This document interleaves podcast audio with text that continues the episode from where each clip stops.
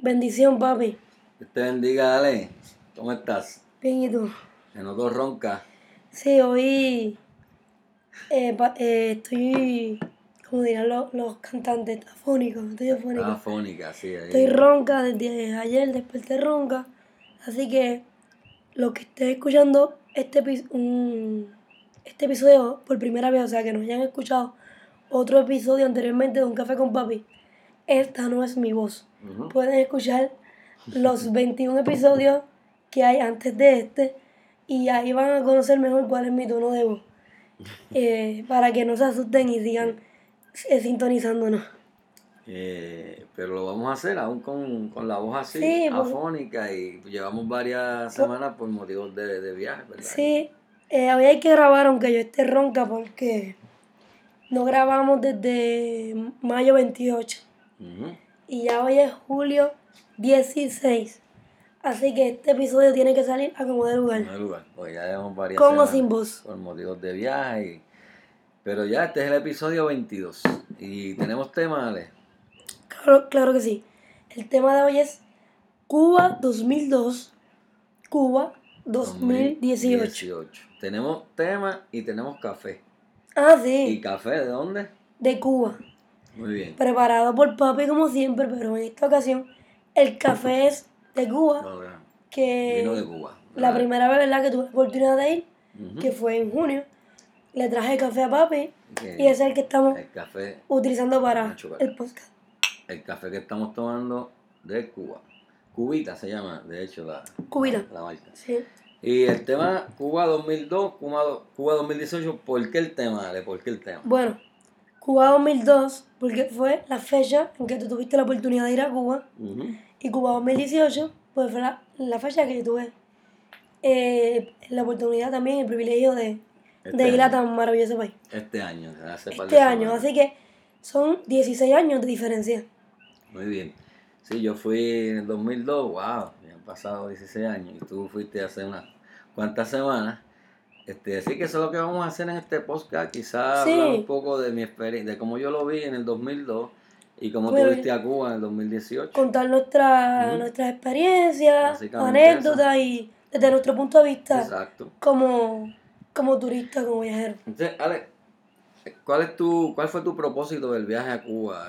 Este, ¿Por qué fuiste? ¿Con qué, Bueno, con yo qué fui- motivo? Eh, como parte de un viaje académico, cultural de la universidad, desde el Centro de Estudios Avanzados de Puerto Rico y el Caribe, el viaje estudiantil de este año, pues el destino fue Cuba. Y- ¿Eso es un curso doctoral o de maestría? ese? Pues para cualquier estudiante graduado. De hecho, si alguien no está tomando curso en la universidad, puede tomar el curso como oyente. Y es una gran ¿Y experiencia. a qué fueron específicamente? Pues tuvimos conversatorios literarios, tuvimos la oportunidad de, de visitar la Casa de las Américas y pues la, la experiencia fue enriquecedora porque no es solamente conocer el país, sino ir mirándolo desde una perspectiva histórica, literaria y eso hace que el- la experiencia sea aún más inolvidable. Y más si ese es un tema de interés para uno, ¿no? Quiere decir que el propósito tuyo fue de, de, de estudio de, de, la, de la universidad, un viaje de estudio, y en el caso mío, particularmente, ¿Cómo llegaste a Cuba? fue, yo fui por un, de deporte, por un viaje de deporte de, de competitivo, yo no fui a, a competir, fue mi sobrina, Suhey. Sujei Rodríguez, quien a sus 12 años hizo el equipo mini de, de Puerto Rico de la Federación, de la Federación, el equipo nacional de baloncesto femenino. Eso es orgullo de la familia. Eso es orgullo de la familia. Ella a sus 12 años hizo el equipo A. Fueron dos equipos, el A y el B. Ella hizo ese equipo A. Y pues yo aproveché la oportunidad, siempre había querido ir a Cuba y gracias a Luma pues me, me hizo esa- me dio esa sorpresa. Y fui con ella y con su papá, con mi cuñado. Te extrañamos Jorge. demasiado, papi. Y fui, y fui ese, a, a Cuba con ese propósito de acompañar esa delegación, que de hecho ganaron medalla de oro. Y, y una de las que fue hoy día es del equipo nacional grande, que va para el ¿Te mundial. acuerdas el nombre? Salamán. Salamán, que es la pequeñita que maneja la bola. Ella fue a ese viaje, tenía 12 años, Y ahora Salamán es del equipo grande de la selección nacional femenina que va hacia el mundial. Mira qué cosa. También estaba France, que jugó superior. Y, y fue un, ese fue el motivo del viaje, básicamente ese. Vamos a hablar un poquito de los lugares visitados. Eso así. ¿A dónde fuiste? Vamos a ver, en ese Bueno. entonces. A eso yo fui también. Eh, fui, yo fui a la bodeguita del medio, que es un, un sitio que dice que todo el mundo tiene que ir. Ajá. Y me da risa porque el, el trago emblemático, por decirlo así, de allí eh, y de Cuba, es el mojito. El Y mojito. sí. estabas en la mesa con unos El compañeros mojito cubano. y el mesero viene a tomar la orden y todos piden mojito y yo pedí una limonada. Y él se me queda mirando y me dice, si no tomas mojito, no viniste a la bodeguita del No medio. viniste. Y yo le dije, pues no vine porque yo quiero una limonada. Qué curiosidad. Realmente no, o sea, no iba a Sí. tomar algo que no quería, pero por lo menos tuve la oportunidad de ir a ese sitio que es turístico, que o sea, lo, lo, frecuent- lo, fre- Famosísimo. eh, eh, lo frecuentan mucho, la- obviamente, las personas que van a Cuba. Está como que en el bucket list si vas a Cuba. Y eh, por lo menos es presencial el ambiente, en la- sobre todo la musicalidad, esa rumba Que caracteriza al pueblo cubano, Queda esa alegría. Queda en La Habana Vieja. En La Habana Vieja, ¿Y, sí. y dónde más? Para. Ajá. Después yo te digo dónde yo Pues voy. fui al Morro, que es súper parecido al de Puerto Rico, y pude ver el, el, el cañonazo, Muy bien. que a las 9 de la noche. Ahora yo fui a Eh, 8. Pues ellos ahí cuentan en la historia que antes era a las 8, pero ahora lo, ahora lo hacen a las 9. Pero en los tiempos coloniales era a las 8. Eh, a la Casa de las Américas, como te había mencionado, para la charla este, académica. Fuimos a Trinidad, que está a 5 horas en, en autobús desde La Habana. Ahí que Y es más, es más, cam- Ajá. más campo. Y esa oportunidad de salir un poquito de, de la capital, pues también le brinda a uno otro, otro Ujú. vistazo más amplio también de, de Cuba y cómo, cuál es la realidad del cubano, cómo vive. Fuiste al monumento del Che, Sí, eh, allá eh, fuimos al, mo- al mausoleo al mausoleo del, del Che. Che. Eh, bien, es impresionante, o sea, Ahí está y- el, el- el tren que él descarriló sí para, para, tomar las armas y, y derrocar a Batista. eso así. Tengo fotos ahí también. tremendo. Y como te mencionaba, es impresionante estar allí porque independientemente de la ideología que tenga cada quien, claro, es un evento histórico. Es historia, es Y, a- historia. y el uno tener la oportunidad Claro. de presenciar algo histórico, pues es como uno meterse dentro del libro. La gente va al Todo Calvario y ahí crucificaron a Jesús. Exacto. Todo lo que- es como que yo, yo siempre lo defino de esta manera. Lo que siempre he visto en libros e imágenes, tener la oportunidad de presenciarlo, de verlo con mis ojos. Como, es- yo lo veo como meterme al libro. Así yo me siento cuando eh, eh, tengo la oportunidad de, de ver algo de esta ma- magnitud. Este, Y así entre otros yo, lugares. yo, yo cuan- cuando fui, sé que fuiste a, a- a la tumba de, de Lola Rodríguez de Tío también. Sí, que está en el cementerio nacional de. Cuba, cementerio más grande. Y De La Habana. vi, vi el video que me enviaste. este, Cantando la- cantando. El himno El revolucionario. revolucionario. Vi también que fuiste a la casa, lo que venía a ser como la embajada. Ah, la misión de Puerto Rico, de Puerto en, Rico Cuba, en Cuba. que es el único El lugar lugar donde Puerto. Rico, es- donde Puerto Rico está reconocido como una nación, Sí. por decirlo así. Sí, es como una especie de embajada, está- solamente está la bandera de Y Puerto Rico. nos recibieron y nos trataron muy bien. Nos hicieron una fiesta, una comida y recibieron con los brazos abiertos a los estudiantes del centro.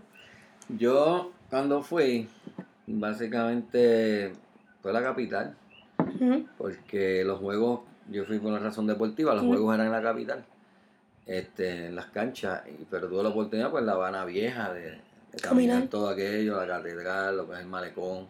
Fui al morro y estuve en el cañonazo, que se hacía a las 8. Este, Plaza de la Revolución. Fui a la Plaza de la Revolución y fui, este, obviamente, allí está el monumento a José Martí. Eh, fui en el morro, fui al despacho de, donde está el despacho del Che Guevara, lo que era su despacho. Ahí está el escritorio y, y- y artefactos personales de él, pertenencias. Hasta la navajita que, que se, la que se afectó la barba la tienes allí. Las armas que usó en el Congo. Eh, varias cosas, el radio. eh, Siempre me cuenta que tuviste la oportunidad de eh, hablar, conversar con los cubanos. Mm, Cuando ibas al malecón, Sí. cuando estabas por las calles, tuviste esa, esa oportunidad de Sí, un contacto más, yo- más cercano Yo quería con el pueblo la- cubano. el, el pueblo, las calles. Ujú. eso. No quedarte en un hotel. No un hotel. ¿Para qué un hotel o un sitio, un hospedaje? Y yo quería, yo monté el taxi. De hecho, interesantísimo los medios de transportación allí. Y a eso yo fui, a ver la gente, a hablar con las personas. Un pueblo noble, un pueblo con una templanza y un estoicismo increíble, con un bloqueo de tantas décadas. Y ese pueblo sigue estoico ahí, Sigue en pie. luchando y en pie. Este, y un pueblo con mucha necesidad de lo, lo que es básico. Pero un pueblo muy seguro, un país muy seguro, donde Sí, lo que podíamos es caminar. Educación. Yo siempre digo que educación, salud y seguridad. Yo caminaba de noche sin ningún temor, no escuchaba de crímenes, ni de tiroteo, ni de, ni de puntos de droga, ni de guerra. Allí la lucha era por conseguir quizá un jabón, un papel inodoro. Esas son las preocupaciones Eso así. Este, un pueblo muy noble y que ven en nosotros un país parecido a ellos. Sí, cuando, nosotros, cuando uno le dice que es de Puerto Rico, Ujú. casi te abrazan prácticamente. Ah, mira, Son hermanos. Puerto Rico, Cuba y Puerto Rico son De un pájaro a la- recién flores y balas en el mismo corazón. Lola eso allí lo, lo, Sí. lo recita todo el mundo. De hecho, algunos se lo atribuyen eh, Ujú. erróneamente a Martí, allí en Cuba, pero son versos de nuestra Lola Rodríguez Lola. Rivio, tío. Este, de Martínez cultivo una rosa blanca en junio como enero para el amigo sincero que da una rosa blanca. Mira, curiosidades, Ale, vamos a hablar de curiosidades. Por ejemplo, el internet. ¿Hay internet allí? Ay, pero Ajá. ese perro es versativo, hay que ponerlo en letra negrita. Hay Mm, internet, pero realmente el acceso es muy limitado.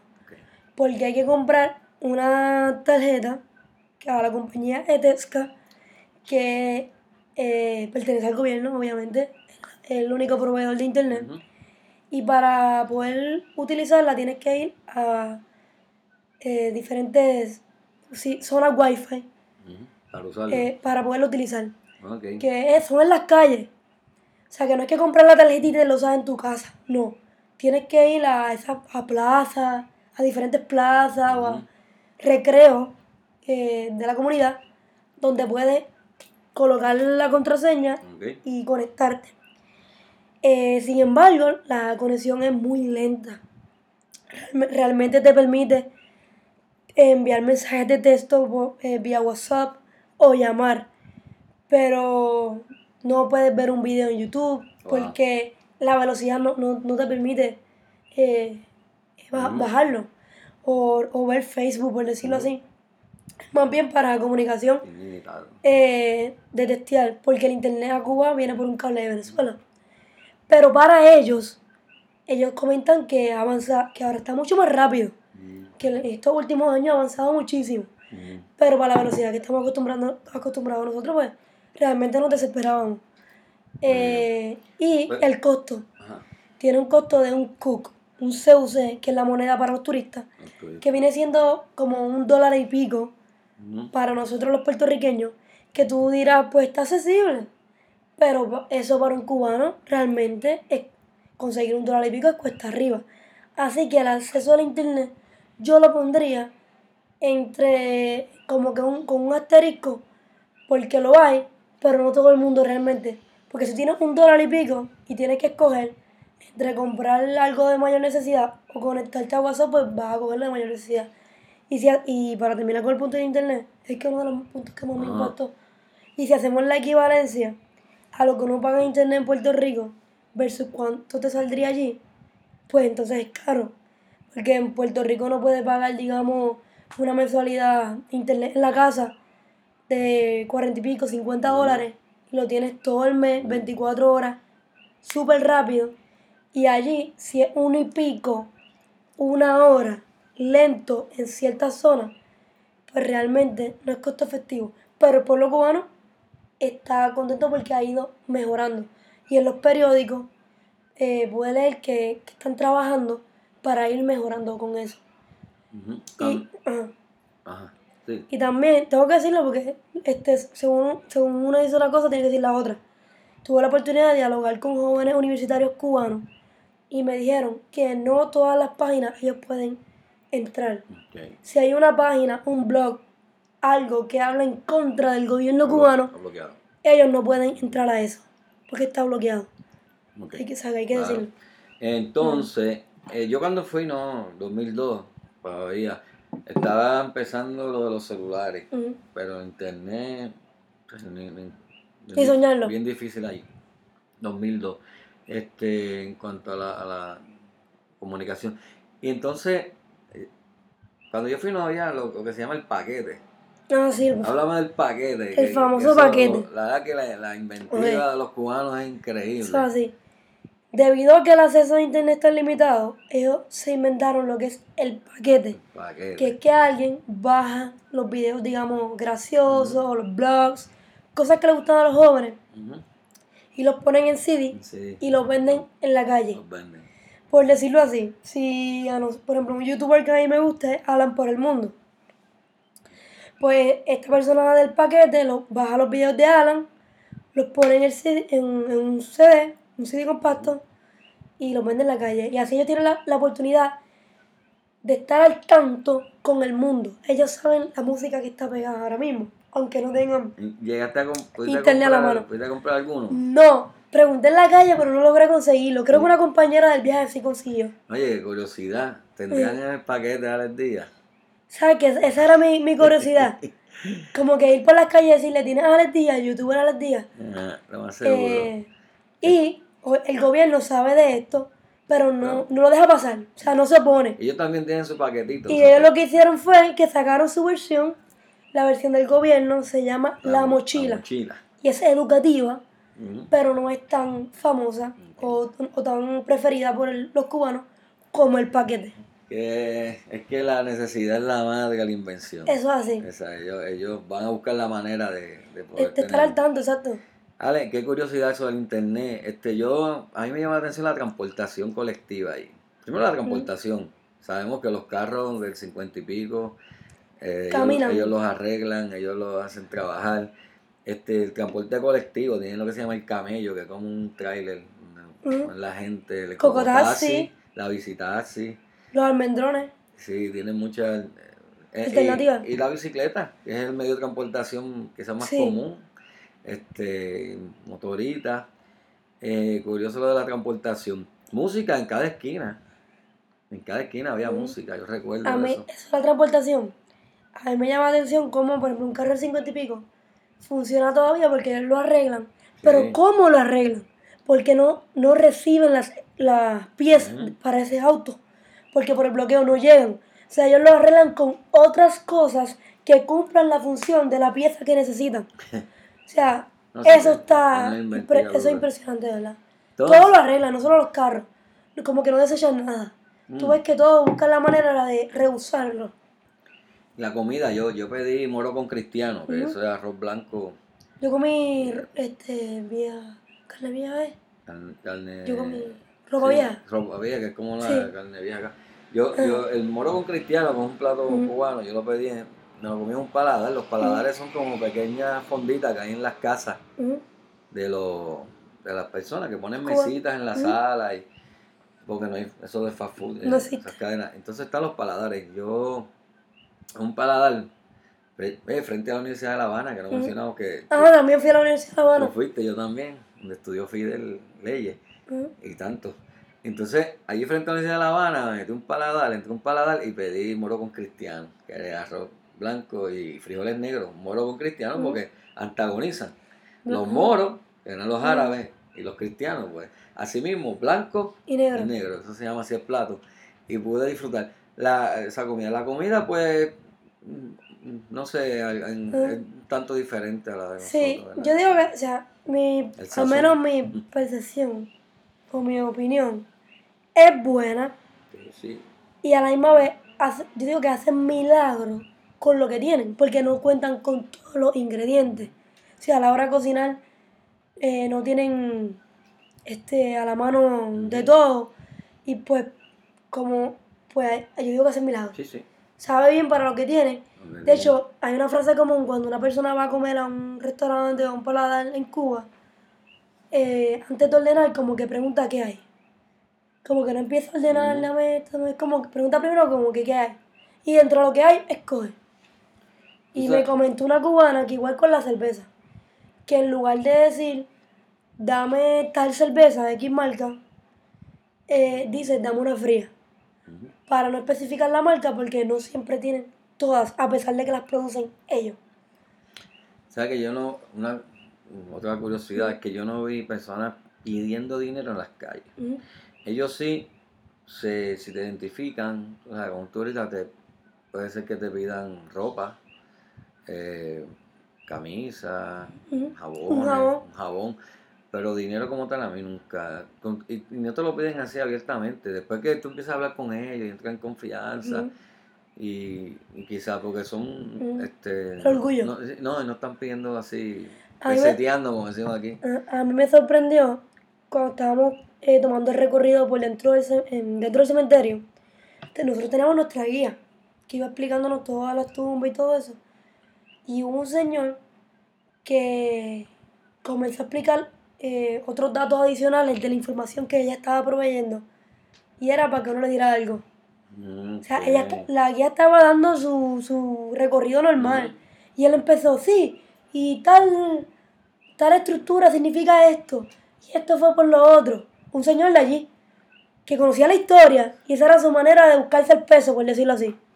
Y la guía le dijo, oye, te estás buscando lo tuyo. O sea, te estás buscando su, Qué- su qué dinero. tremendo. Y ahora que dice eso, me, me recuerda que en la calle cualquier jovencito sabía La histo- la historia, la cultura del país, todo monumento que había allí. Tú podías preguntarle a cualquier persona, a cualquier niño, y él sabía quién era. O sea, había un busto, una, una, una estatua, Sí, de la realmente, historia. pues, la conocen la historia de porque la educación su país. se han preocupado o se han enfocado en que sea así. E- Eso es algo de lo que yo comentaba con una amiga que conocí en el viaje, que no- ella me decía, wow, vale, aquí realmente uno ve la cara de Fidel y del Che por todos Por lados. todos lados, sí. Y pues es una manera también del gobierno Sí, ¿no? asegurar que su sistema continúe. Y eso del sector escolar, No, todos en la escuela. por la mañana me, Todos en la escuela. me encantaba ver todos los niños eh, para la escuela bien vestiditos. Sí, con su lacito, con Y muchos acompañados por los papás, Sí. dialogando. Eso de que me salí de la escuela y, estoy por ahí. por la tarde jugando. Lo veía en la porque yo me quedé en un apartamento de una cubana que lo alquila. Eh, y tenía la oportunidad de ver la calle donde viven ellos. O sea, en el piso de abajo donde yo me quedé, había una familia cubana. Y yo por la mañana hablaba con ellas, te me ofrecían café y todo. Y veía a los nenes por la tarde en la calle jugando Sí, sí. con una, con una En la bola, calle, sí. Con eso de, sonriendo. Riendo, Que uno- jugando. Y, y en, yo, yo fui en tiempo de, de escuela allí, en horario escolar, todo el mundo en la escuela. Este, la educación es gratuita, hasta la universidad, inclusive, pero es para que aproveche, ¿no? De no, hecho, no es, no es, un- es un fracasado ahí perdiendo el tiempo, tres y cuatro años. Hay un dato que quiero, que yo no sé si te había comentado cuando ya hemos hablado anteriormente de- del viaje, que yo no sabía y lo aprendí allí cuando nos, nos recibieron en la Universidad de La Habana, que nos dieron la orientación. La educación obviamente es gratuita hasta la universidad.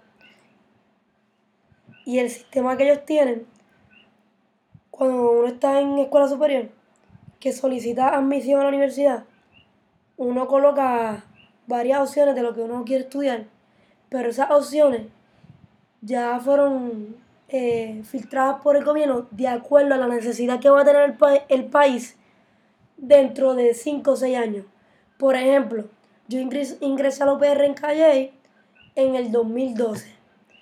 Si aquí tuviera ese sistema, cuando yo fui a solicitar, no hubiesen colocado educación, porque el Estado hubiese dicho, dentro de 5 años, Alejandra, dentro de 4 o 5 años que tú vas a terminar de estudiar, No van a hacer falta maestros. Por lo tanto, esa opción no está. Muy bien. Eh, muy bien, pero a la misma vez, Pero, pero yo lo veo bien porque si el, bueno, bueno, si la limita- filosofía es, si la filosofía es, te, soy el Estado, te estoy preparando para que obviamente eh, sacar Exacto. provecho para nosotros, para nuestro país, tiene lógica. Pero si yo lo veo desde la perspectiva de, mi sueño siempre ha sido ser educadora, es lo que yo siempre he querido ser, y da la mala pata, que el año que tú vas a entrar no es lo que el Estado necesita dentro de cinco años, pues... Eh, Pero como es este, gratuita, mira, cap- tu- eh, ¿Cómo es? Eh, capu- a tu sueño. espérate, hay, hay un punto ahí. Ok, yo sé, pero lo que, yo lo que digo es, yo ahora mismo, el Departamento de Educación me gradué hace dos años de bachillerato el Departamento de Educación aún no me ha dado la oportunidad, no me ha llamado. Pero yo no me arrepiento de lo que estudié porque eso es lo que yo quería estudiar. Independientemente, y si yo quisiera irme a otro país ahora ejercer maestra, yo podría hacerlo. Te voy a decir un punto, el punto de vista de Jay Fonseca de eso, y yo creo que es bastante válido. Mira, eh, él, él dice eso, que el- el- el la universidad pública, la que le cuesta al Estado, debe decir, bueno, yo te voy a, a pagar la universidad, ¿verdad? Te voy a, te voy a, no sé, a Pero sea algo que me haga falta. Pero yo, yo no necesito maestros, Yo soy ingeniero. necesito tal cosa. Así que, si tú quieres ser maestro porque es tu idea y tu vocación, muy bien, Págatelo. págatelo tú. Pero hay otro punto. O sea, vete a una privada. Ok, pero mi universidad fue costeada, por decirlo así, por los, eh, eh, por los contribuyentes. ¿Y quién llena, llena las planillas? La clase media, tú, Pero, eh, eh, mami, ¿entiendes? Cuba lo o sea, hace el porque- gobierno, pero Cuba lo hace porque necesita, quizás no tiene tantos recursos para, eh, para pagar la universidad y lo que tiene, mm, pues lo quiere invertir bien en la necesidad que tiene. pero cuando terminas de estudiar, tie- como quiera, tienes que darle servicio al gobierno, creo que un año y medio. Un año, un año y medio. eso es casi un tema, casi Sí, sí, podcast. es un poco aparte. Yo Mira. iba a decir algo más. Ajá. Este, a ver qué era. Antes que se me olvide, era esto. Síguelo, si acaso me acuerdo. mira, porque era Para ir, ya casi estamos redondos. Estamos bien, estamos bien. 26 minutos. Ok, mira, para ir que no quiero que se queden dos curiosidades mías que son importantes para mí porque fueron fortuitas. Yo no contaba con, con ver dos, eh, dos, o más de dos personas, pero dos personas. Mira, el equipo olímpico de baloncesto de Cuba, que ganó medalla de bronce en unas Olimpiadas en el 72 en Múnich, cuando yo fui a una de las canchas con las nenas, estaba allí. Y para mí, cuando yo veía allí a, a- a ese equipo, al Jao Herrera, pues fui y me, me retraté con ellos. Y también estaba Juan Torena, que es un cubano que corría 400 y 800 metros. De hecho, vino aquí para los Panamericanos 79 y que, y que también ganó dos me- medallas de oro en, en las Olimpiadas. Eh, y, y estaban allí y tuve la oportunidad, casi, bueno, única, de, de verlo. Yo no soy dado a retratarme con, con artistas y cosas, cosas así, pero cuando veo atletas, pues, pues me tomo una foto con, con ellos. Y el otro, pues Fidel. Un gran orador. Cuando yo fui, Fidel estaba 2002 activo como presidente y lúcido y saludable, ¿no? Y tuve la oportunidad de ir a la Plaza de la Revolución una noche que iba a dar un discurso. Eh, y pues fui. Dejé la cámara en el hotel, pensando que, que no me iban a dejar pasar la cámara. Pero cuál fue mi sorpresa cuando yo oye, seguí para adelante y me senté casi al frente, sin ningún problema. Por eso no tengo foto de él.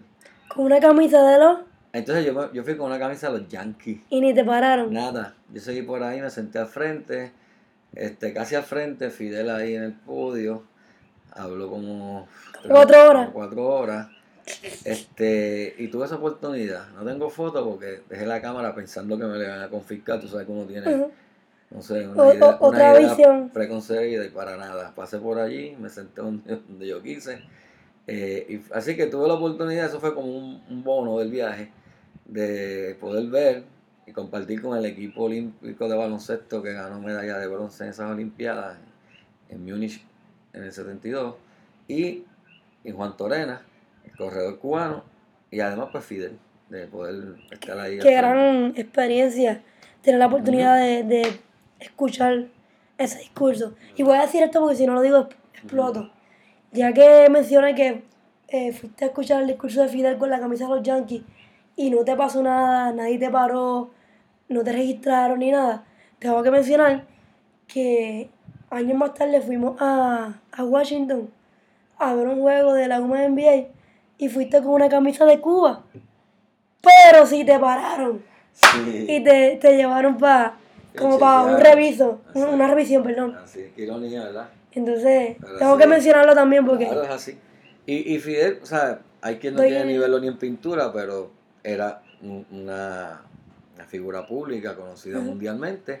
Pues, le dio la pues, oportunidad. claro, algo histórico. algo histórico. Si algún día tienes nietos, lo puedes Es, contar. es- es un polémico, controvertible, pero histórico. Eso es así. Pues ahí estamos, Ale. Este, Wow. Esperamos que hayan más, disfrutado esta media hora de, de este podcast, del episodio 22. Hay mucho más por decir sobre Cuba, eh, pero aquí tienen como un pequeño resumen de la experiencia Y de. Papi en el 2002, las mías en el 2018, y los soltamos a que visiten Cuba, No, que no se dejen llevar por, por esa campaña que algunas otras personas quieren Por lo que le llega. crear sobre este país. Eh, vayan, que eh, van a disfrutar, lo van a pasar muy bien. Y es un país riquísimo, mar- eh, maravilloso. Y la experiencia cultural, pues, va a ser enriquecedora para su vida porque van a tener la Claro oportunidad sí. de presenciar algo distinto. Es distinto. Y eso es una de las bellezas de viajar. Claro que sí. Eh, Bueno, ya el próximo episodio vendrá por ahí. Eso es así. Eh, esto nunca lo hemos hecho, lo voy a, a decir por si acaso. Eh. ¿De qué les gustaría que habláramos en el episodio El 23? próximo, que debe ser la, o sea, la semana que viene. No sé, el episodio 23. Es la primera vez que lo pregunto. Ustedes Escriban comenten. Ustedes comentan. Nosotros cogemos lo que nosotros queramos. A ver si y quizás lo hagamos live. Eso es así. Sí. Así que denle like a este audio, compártanlo con sus amistades y hasta la próxima.